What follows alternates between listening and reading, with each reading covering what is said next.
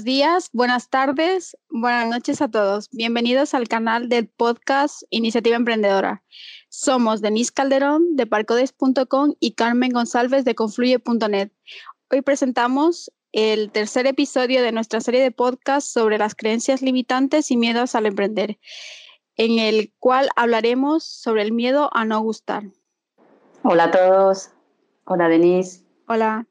Hoy voy a hacerte unas preguntas que se me vienen a la mente acerca de este miedo. Exactamente, ¿qué es el miedo a no gustar?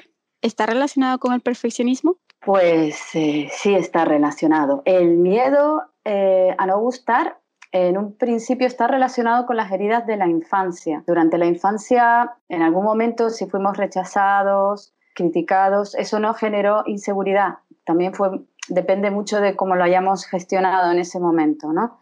Nos coge en una edad tierna y depende cómo lo, hayamos gestionado, eh, los apoyos que hayamos tenido en ese momento, pues se va creando una herida que a, que a lo mejor no se termina de sanar a lo largo del tiempo. Y el perfeccionismo no es sino un síntoma de, que viene un poco de ahí, de que la persona cree que tiene que hacer grandes esfuerzos y no cometer ningún error para, que, para gustar y para que algo esté bien sobre lo que esa persona hace, ¿no? Mm, para esa persona, la que tiene esa tendencia de perfeccionista, haga lo que haga, nunca es suficiente. Y bueno, el perfeccionista em, siempre va a estar poco bloqueado y le va a costar avanzar por ese miedo a, lo que opine la gente de él. ¿Cómo podemos reducir la ansiedad cuando intentamos encajar en un grupo? Sí, eh, la clave creo yo que es ser auténtico, ser auténtica. Eh, si nos mostramos de una forma X para encajar, eh, dejamos de ser verdaderos y eso termina notándose. Lo ideal es ser uno mismo porque de esa manera, aparte de que mostramos coherencia y eso aporta solidez, de esa manera vamos a atraer a las personas afines, aquellas que le gusta nuestro estilo, le gusta nuestra forma de hacer las cosas y serían las que nos comprarían al final. Si siendo auténticos nos cajamos con un grupo, significa que esa no es tu tribu, que esa no es tu gente. Todavía no la has encontrado, pero eso no significa que no la vayas a encontrar. ¿Cómo vencer el miedo a exponer tu marca personal en las redes sociales? Bueno, de entrada, claro que no vamos a gustarle a todo el mundo y que esto es bueno, aunque parezca lo contrario, es bueno. Porque si eres de los que no se decanta por una postura u otra, eh, que eres políticamente correcta en tu mensaje para intentar gustar o llegar a todo el mundo, no vas a poder diferenciarte en medio de toda esta masa de gente que hay en Internet. Entonces, para diferenciarnos, necesitamos ser nosotros mismos eh, y tenemos que preguntarnos si nuestra marca refleja nuestros valores y nuestra manera de ser. De esa manera vamos a poder llegar a la gente, gustar a nuestro público objetivo, a nuestro target. Tal vez mm, en esto necesitamos dedicar un tiempo de introspección para escuchar y sanar esas heridas que hablaba antes del pasado y así poder dedicarnos a nuestro negocio con la libertad de ser nosotros mismos.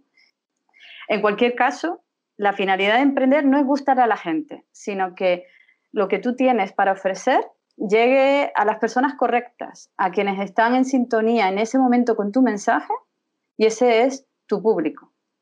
Y cuando nos enfocamos con estas personas y no en las que no gustamos, se nota, se nota, tenemos más ánimo, tenemos más energía para ofrecérsela, para dar todo lo mejor de nosotros a nuestro proyecto y a esas personas que resuenan con él que son las personas que más nos tienen que importar de cara al público. Carmen, ¿cómo harías tú para prepararte psicológicamente ante las críticas eh, negativas? Eh, aquí, eh, cuando alguien nos critica en las redes, lo primero que habría que tener en cuenta es que eso dice más de la persona que está hablando que de ti. Tú si tienes ya muchos seguidores, o sea, ya tienes cierta mm, solidez o no, o estás empezando mm, de entrada, ya te empiezan a criticar, eso está diciendo más de esa persona que de ti. Tú estás haciendo tu trabajo, ¿vale? Tú estás aportando una serie de conocimientos, de, servicios, de productos, Y bueno, siempre vas a encontrar gente que no eh, esté de acuerdo. Y mientras más visible seas, más expuesto vas a estar a las críticas, ¿vale? Está claro que esto eh, no es determinante, o sea, no es definitivo, no tiene por qué afectarte. ¿Y qué haces con los comentarios crueles? Pues los comentarios crueles eh, yo no los seguiría, o sea, no contestaría estos comentarios abiertamente. o diría simplemente lamento que pienses así, o lamento que no te guste, ¿vale? Quedas bien, quedas perfectamente, eh, pero si esa persona llega al insulto, bueno, las redes te dan la opción de bloquear y hay veces que es necesario hacerlo, ¿vale? Pero si no llega a ese punto, simplemente puedes comentar que lamentas que no, mm, que no esté de acuerdo, que, que opine diferente o que lo sienta así. Pienso que no habría que llevarlo más allá de eso. O sea, uno puede tener en, una publicación un comentario negativo y no pasa nada. No pasa nada porque le va a llegar a la gente que le va a ser útil. Eso es lo que importa. Y además, mientras, como decía antes, mientras más visibilidad tengas, más haters, más trolls mm, se van a asomar en tus perfiles. Entonces hay que acostumbrarse a eso y, vivir con ello.